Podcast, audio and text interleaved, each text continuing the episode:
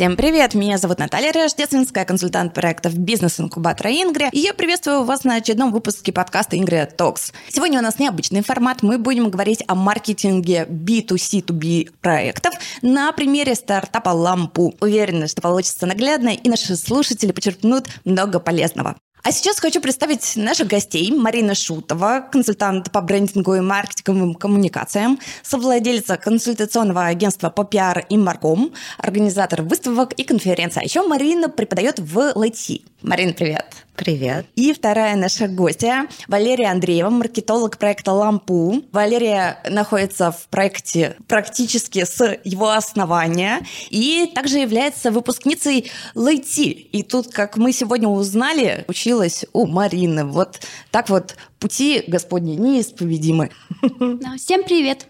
Давайте скажем пару слов о шеринг-экономике для наших слушателей, кто не знает. Я напомню, что это от английского слова share – делиться.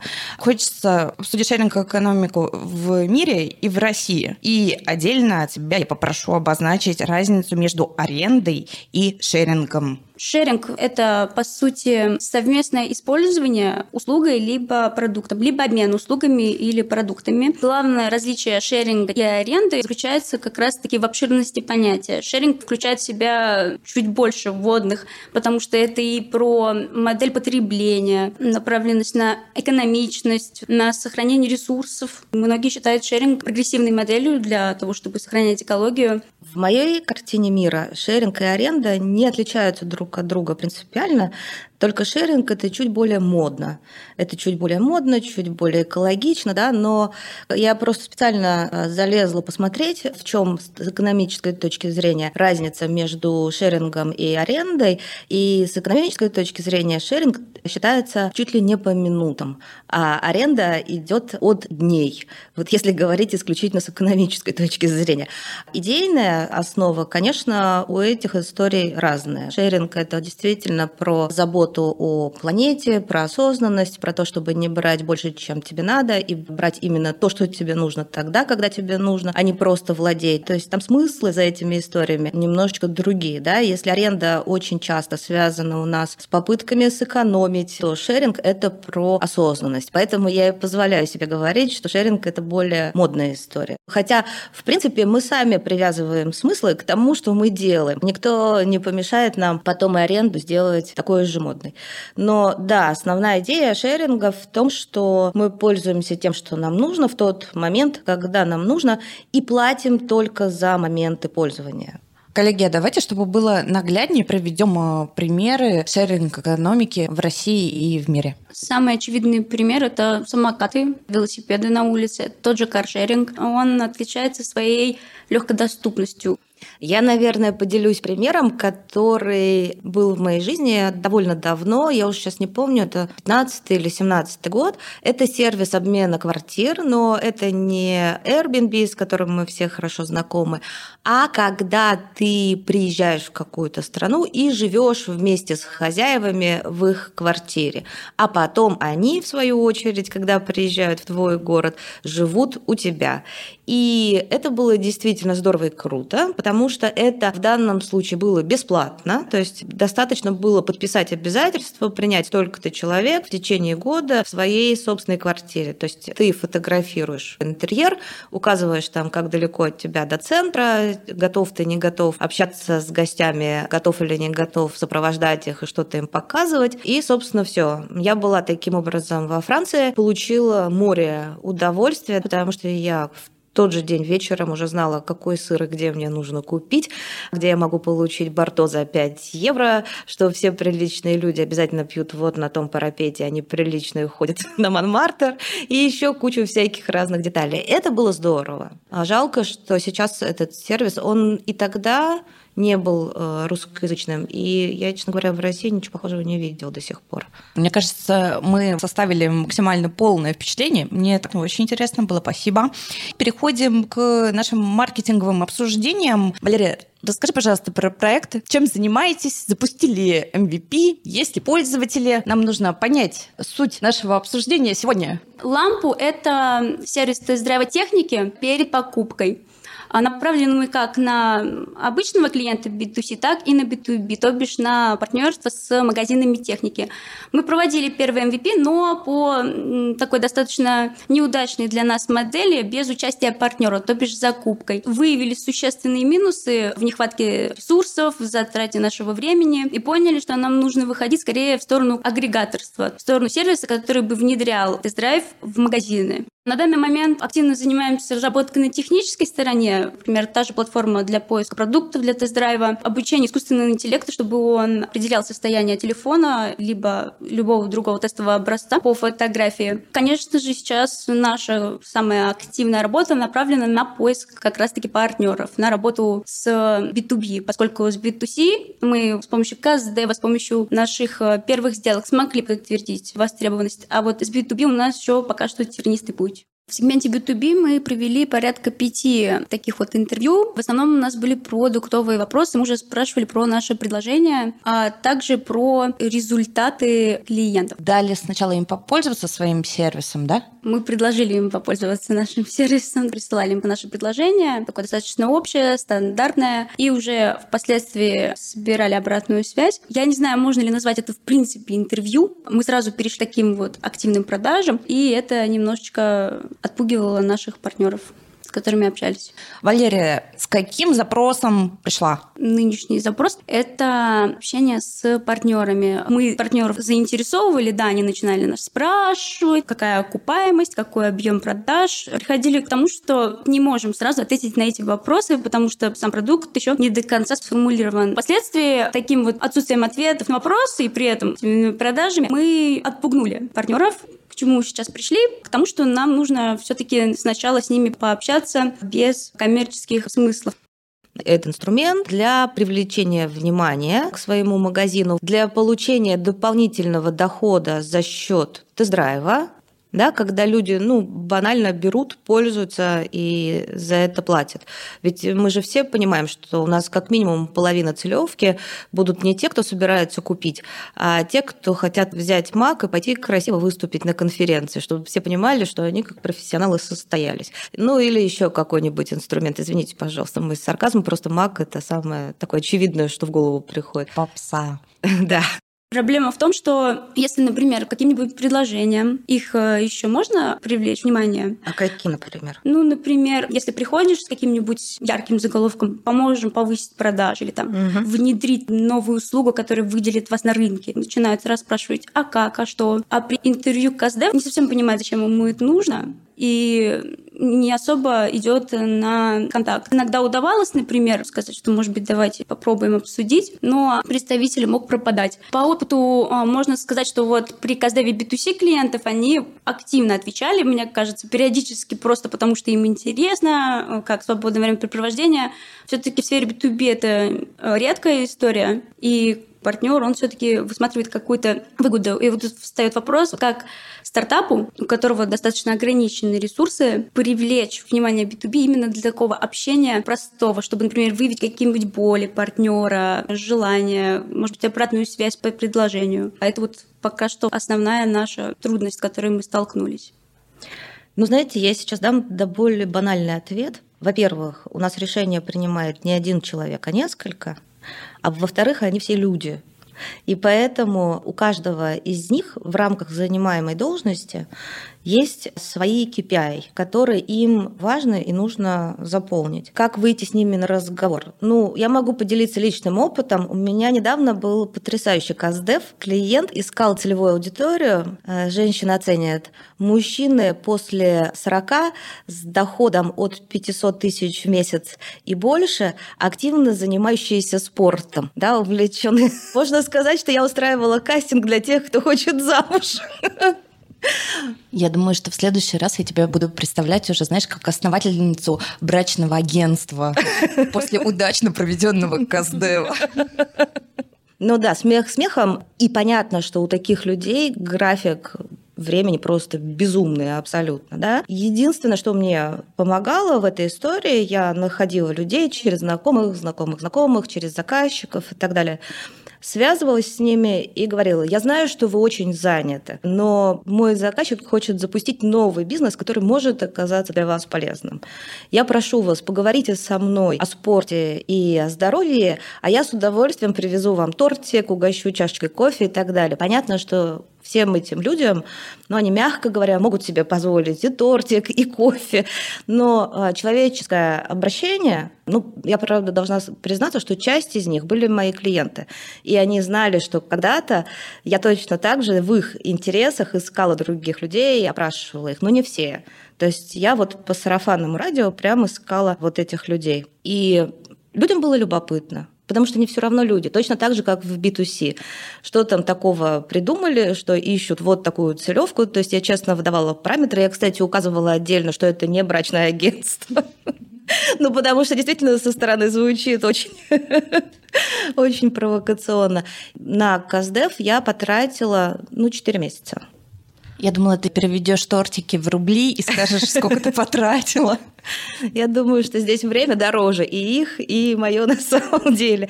Вот. Поэтому первое, что бы я посоветовала, это искренность и человечность.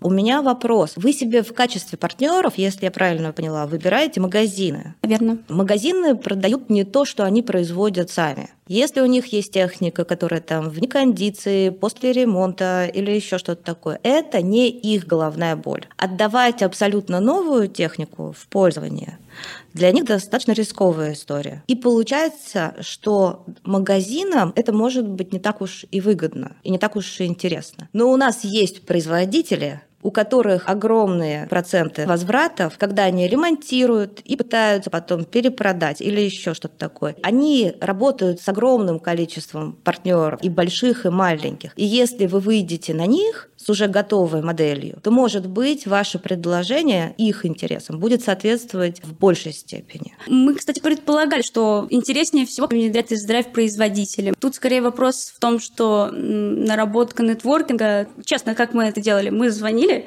по всем общим номерам, а, и нас отправляли в почту, но, на мой взгляд, почта – это мертвый номер. Абсолютно правы. Знаете, что я вам посоветую в качестве инструмента?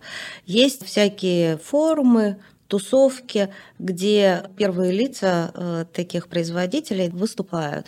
И надо туда ходить, выцеплять взглядом нужного человека, держать визитку на готове, подходить, объяснять, просить, договариваться и выходить сразу на живое общение. Есть э, ряд мероприятий, где они, можно сказать, все собираются. Есть такие мероприятия по индустрии, то есть если бы, например, вы что-то для медицины делали, я бы вас отправила на Здраво в первую очередь, да, а во вторую, может быть, на телемедфорум в Сколково. Вам я бы посоветовала в первую очередь посмотреть ивенты, посмотреть, где эти люди выступают, приходить туда, покупать билеты и их вылавливать для такого э, живого общения. Самый простой вариант – на вскидку. Про посещение форумов. Это очень тяжелая для нас э, тема, просто потому что когда открываешь какой-нибудь форум, конференцию, смотришь, ага, какая она интересная, все про технику, какие там лица. Смотришь, билет стоит, например, 100 тысяч рублей, 50 тысяч рублей.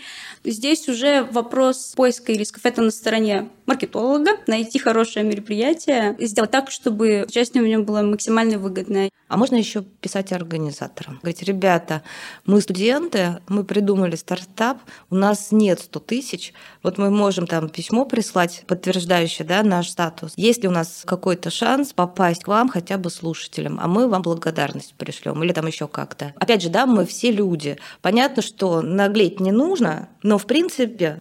Особенно очень часто бывает, когда на посадочной странице заявлено платное участие, а потом по факту ты оказываешься каким бы то ни было образом на мероприятии и узнаешь, что там 90% участников по бесплатным промокодам, потому что под конец организаторы психанули и поняли, что им нужны хоть какие-то люди на их мероприятии, и они тупо всех знакомых туда звали. Поэтому, да, надо писать. Мы пока постеснялись написать, но сейчас поучаствовали в всяких рейтингах и акселераторах, заняли какие-то места. Думаю, уже есть аргументы. Вот здесь самый главный аргумент – это молодость и бедность на самом деле, а не то, что Дерзость. вы какие-то… Нет, а не то, что вы какие-то рейтинги заняли, да? Ну да, можно попробовать. Второй способ – не искать сразу прямо топ-топ представителя, но искать людей среднего звена. Договариваться с ними и через них выходить на дальнейший контакт и коммуникацию. То есть нам совершенно не обязательно сразу же заходить сверху. Очень часто бывает вполне себе рабочая история заходить через серединку. В информационной безопасности есть такое направление OSINT. У нас в коммуникациях и маркетинге эти же приемы используются для конкурентной разведки. Воспользуйтесь этими приемами, определитесь со списком людей, которые вам нужны, и подумайте, через какие еще мероприятия или точки соприкосновения на них можно выйти. То есть иногда вот такие простые, банальные, пошаговые вещи, они помогают. А вот мы сейчас говорили о том, как выходить на потенциальных партнеров. А мне было бы еще вот интересно уточнить, а с чем мы к ним выходим? То есть, если это КАЗДЕФ, то есть интервью глубинные, какие вопросы мы задаем, какие гипотезы мы там проверяем? Можно я скажу? Вот самая такая большая глобальная ошибка, которую делают начинающие стартаперы при таких каздевах, они приходят и говорят, а вы хотели бы и дальше описывают, собственно, и процесс. Карты на стол. Ну, плюс-минус, да. И дальше описывают точно так же, как очень часто, когда пиарщики э, или маркетологи приходят куда-нибудь, ну, пригласили тебя бренд упаковать, да, и первым делом, что спрашивают, а какие у вас в компании ценности? Но вот я хочу сказать, что в 9 случаях из 10 ответ, который люди дадут со всей душой, будет на самом деле ложным. Потому что если меня спросят, а хотела бы я завтра поехать на Мальдивы, я с удовольствием скажу «да». Но я завтра на Мальдивы не поеду по куче причин. И здесь та же самая ситуация. Поэтому первое и самое главное, никогда нельзя задавать вопросы в лоб. Но мы идем следующим образом. Мы выписываем свои гипотезы. Вокруг каждой гипотезы мы группируем вопросы, которые помогут нам выявить чувства человека по поводу этого вопроса, его реакции, типичные действия, что он делает, почему он чего-то не делает, что вызывает у него наибольшую тревожность, о чем он мечтает, как он видит своего розового пони в конце, да, вот это вот э, идеальный вариант. Но ни в коем случае никогда не задавать вопросы в лоб.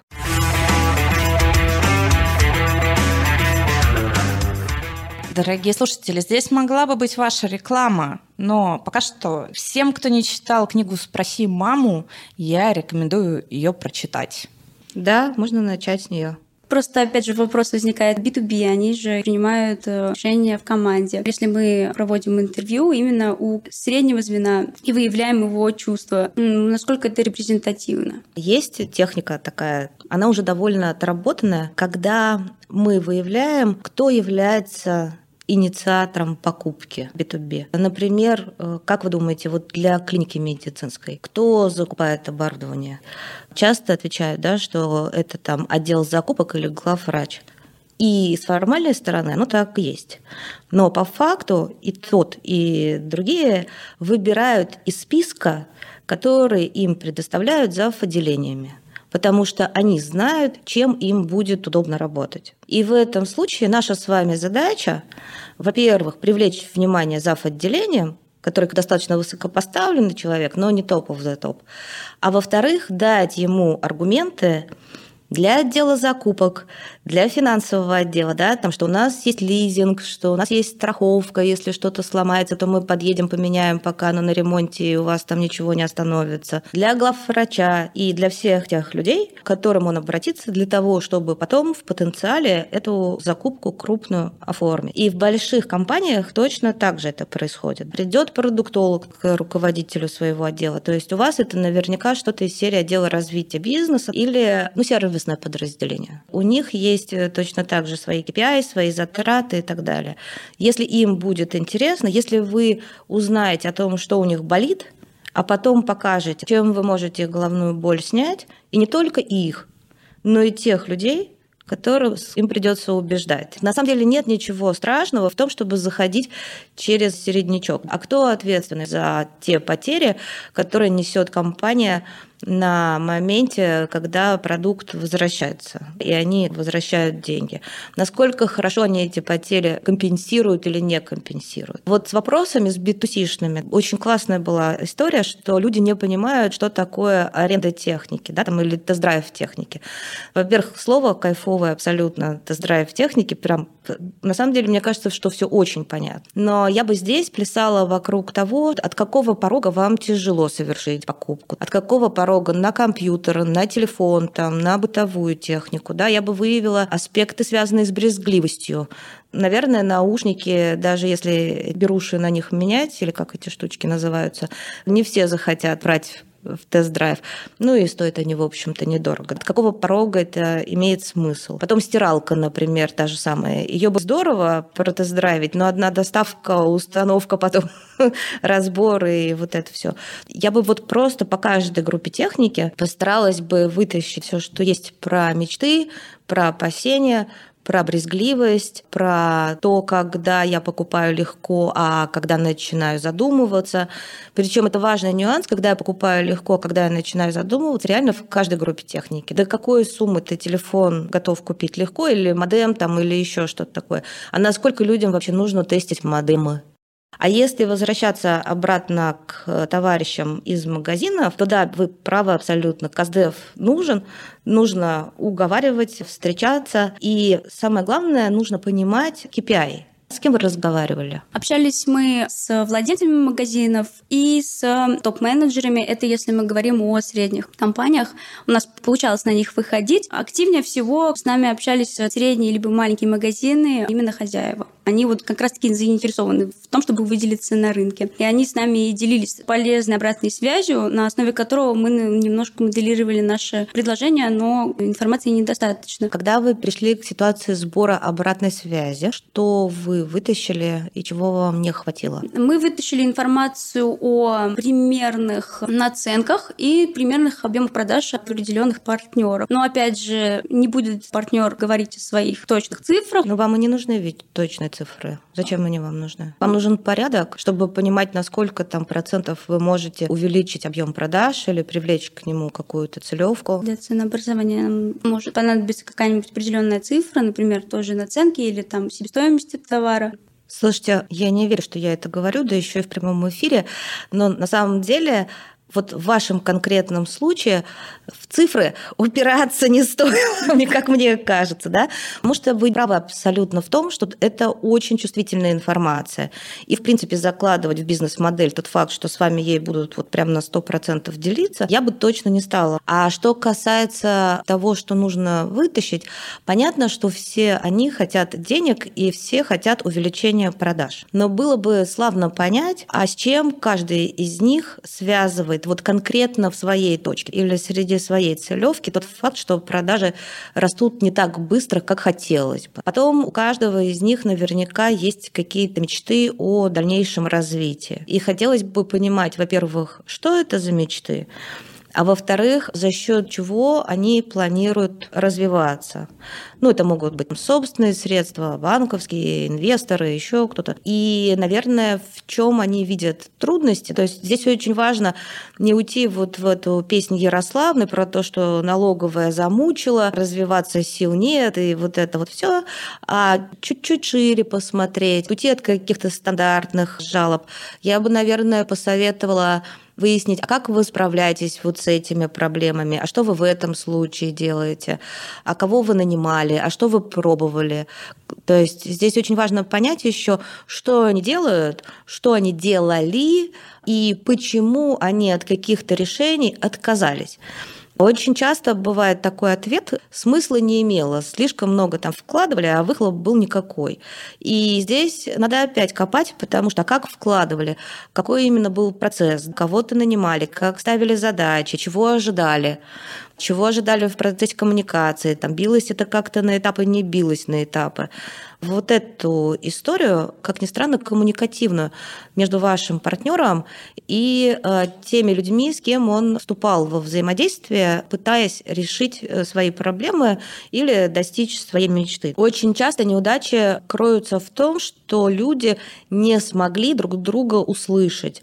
Или, говоря одни и те же слова, это прям вот классические такие примеры, вкладывали в них разное понимание. А ваша задача как раз вот это понимание и вытащить из опыта. На самом деле, если это небольшие магазины, но они хотя бы хоть капельку сетевые, я бы в первую очередь еще пошла и поговорила с директором или управляющим каждого конкретного магазина сети, потому что они в поле очень часто, не, не всегда, да, где-то это централизованная история с продвижением и рекламой, но в России еще принято, что у малого бизнеса в сетевых магазинах за объем продаж и за продвижение отвечает директор магазина или управляющий, который работает на земле. И при условии того, что у вас будет хороший управляющий, вы от него или от нее получите инфы раз в тысячу даже не в 100, раз в тысячу больше о том, как ведут себя покупатели, о том, что спрашивают, о том, что их раздражает, что им не нравится в контексте, как они пытались там, через какие программы,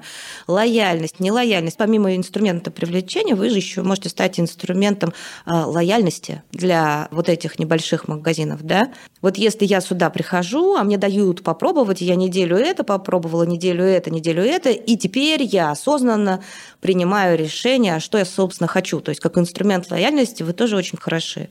Мы сегодня обсуждаем B2C, 2B проекты, и если не будет потребителей, не будут приходить партнеры на платформу. И наоборот, не будет партнеров, не придут потребители. Как проектам разрешать эту ситуацию? Стоит ли, может быть, сначала попробовать сфокусироваться на привлечении потребителей на платформу, а потом уже на партнеров, и тогда работать с партнерами будет проще? Ну, это, конечно, красивая история, но мы, во-первых, сразу понимаем, что любое B2C – это значительное вливание в маркетинг, прям значительное. А когда у нас еще совсем стартапа денег нет, где брать эти деньги? Это первое. Второе, у тебя тебя придут клиенты, а платформа пустая, и ты сразу же проиграешь в их глазах. Поэтому я бы здесь, наверное, пошла таким путем, но он тоже достаточно опасный, да, то есть везде есть свои риски. Я бы взяла какого-нибудь очень большого партнера для смягчения рисков, попыталась бы найти двух например, каких-то, да. Причем, может быть, там одного я взяла производителя, если вот так вот помечтать, а одного крупного поставщика потому что у крупных поставщиков, дистрибьюторов там, разных зарубежных марок, у них, в принципе, те же самые проблемы, плюс-минус, э, что и у производителей. Мы их тоже можем с этой точки зрения рассматривать. И я бы их пригласила как главных ведущих партнеров изначально на платформу. Может быть, они бы бонусы какие-то. Ну, то есть надо думать, да, чем их мотивировать, потому что наша задача на старте дать проекту жизнь. То есть не заработать денег, не еще что-то такое, а именно дать ему жизнь. И после того, как у нас появилось бы хоть какое-то разнообразие разнообразие, и мы бы привлекли вот этих там двух базовых партнеров, под них уже можно собирать мелкий и средний бизнес. И здесь тоже довольно понятно, как. Мой самый любимый инструмент, ну, вот у каждого свои тараканы, да, мой самый любимый инструмент – это обучение. Каждый раз, когда ты людям даешь понятную, конкретную пользу, то, что они могут использовать в своей жизни, это оно. Я бы прямо походила и попыталась выяснить структуру, да, кто принимает, насколько, потому что вот в легкой промышленности я, например, знаю, что 80% решений, там 90% по развитию магазина принимается очень часто управляющим магазином. То есть на местах. Управляющим конкретного магазина, да. Очень часто бывает, что собственник, например, выставляет объемы продаж, да, вот я хочу, чтобы в этом месяце у вас был такой план. А как вы это сделаете? Работает у вас метро? Не работает у вас метро? А, Покупают ли сотрудники сами этот товар Покупают, или не покупают? Совершенно верно, да. То есть э, на местах управляющие могут там затребовать, что мы хотим, чтобы вот столько-то денег от бюджета нашего магазина было, например, потрачено на таргет. И есть один таргетолог э, или маркетолог, который работает на всю сеть. Но даже контент для своих социальных сетей они делают сами. Спасибо за наводки. Как вспоминаю по опыту в агентстве, у нас как раз-таки был один такой клиент сетевой, достаточно обширная сеть. Как я помню, мой руководитель заводил этого клиента, и как он это сделал? Ездил по всем точкам и общался с каждым руководителем. Мы как раз-таки подумывали о том, чтобы начать делать так же. Здесь вопрос в том, что нужно собраться и поехать. Единственное, что советовала вам, составить список, а что вы хотите понять. Потом из этого список э, гипотез, а потом уже вокруг этих гипотез, потому что очень часто, да, что я хочу понять? Я хочу понять, как они принимают решения, да, там, или что может повлиять на это решение. То есть очень часто, когда мы пытаемся для себя сформулировать, что мы хотим понять, это звучит не конкретно. И чем меньше у нас будет вот этого внутреннего понимания, тем сложнее нам потом это будет вытащить, потому что ответ основан на вопросе. Ну и из опыта исследований, если уж пошло дело, а, что вы берете э, интервью, да, какое-то глубинное, или вот отправляетесь на такую беседу, делайте несколько контрольных вопросов. Пускай они у вас будут разнесены по времени, да, там в начале беседы, потом два-три вопроса задали, и потом опять к тому, что для вас критически важно, может быть, попробуйте сделать контрольный вопрос, то есть спросить то же самое, но с другой стороны, да, группы других вопросов вытащить. Спасибо. Не забудьте, что тортики и кофе тоже имеют некую магическую силу при проведении интервью. Искренность в первую очередь. Все люди, и если мы не обращаемся к директору, да, а обращаемся к человеку, у меня, э, если позволите, недавно было исследование, и была анкета, в которой было 39 вопросов. Исследования мы проводили на конференции, люди там были шибко заняты, поэтому, естественно, мы не ожидали, что люди там будут сами эту анкету заполнять. А надо было на автопате проводить. На автопате они бы уже не смогли. Я к тому, что часто говорят, да, что вот, а, никто не будет заполнять такие длинные анкеты, такого не бывает, люди не готовы там, и вот это все. По сути дела, это была анкета, составлена как для глубинного интервью, на вопросы надо было вытащить в личной беседе 15-минутной в перерывах между мероприятиями. Мы опросили 200 человек из 600, ну, если быть точной, 181 человек из 600 посетителей.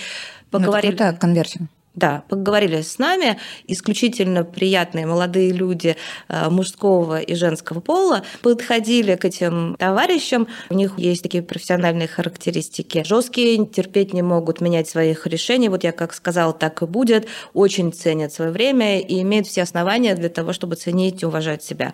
Они подходили и говорили, здравствуйте, мы знаем, что перерыв очень маленький, но мы проводим исследование, и оно важное, мы проводим его четвертый год, пожалуйста, пожалуйста, помогите нам не сбиться. И они просили о помощи, и люди отвечали. Прекрасно. Коллеги, хочется задать вопрос напоследок. Валерия, скажи, пожалуйста, ты проделала уже какой-то путь в своем стартап-движении. Вот исходя из этого имеющегося опыта, какой совет ты могла бы дать B2C2B стартапам?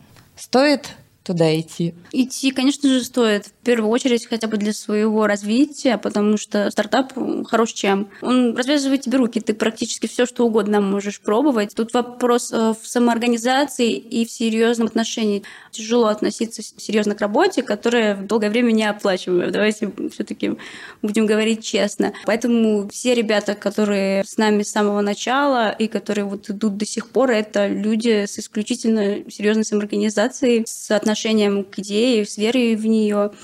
Ну, какой совет самый главный? Во-первых, проверить со всех сторон свою идею, вообще провести все исследования, потому что бывает такое, что на легкую руку идут и, как итог, теряют средства и не стесняться общаться. Даже в нашем проекте больше ребят с технических направлений, и люди хотели развиваться. Даже те же каздевы, те же сделки, они шли и общались, спрашивали. Это все таки ключевое, потому что никто не даст лучше обратную связь, чем твой представитель целевой аудитории. все таки самое главное — это умение общаться с людьми. А уж тема бесед вторично. Главное — научитесь. Спасибо вам большое. Да, вам большое спасибо делайте и помните, что вокруг вас люди. Я с такими мыслями обычно вожу. Вот, правда, я слово «люди» заменяю на «самоубийцы», но суть примерно та же. Спасибо вам большое. Спасибо, что были у нас в гостях за такую плодотворную беседу. И увидимся. Всем пока.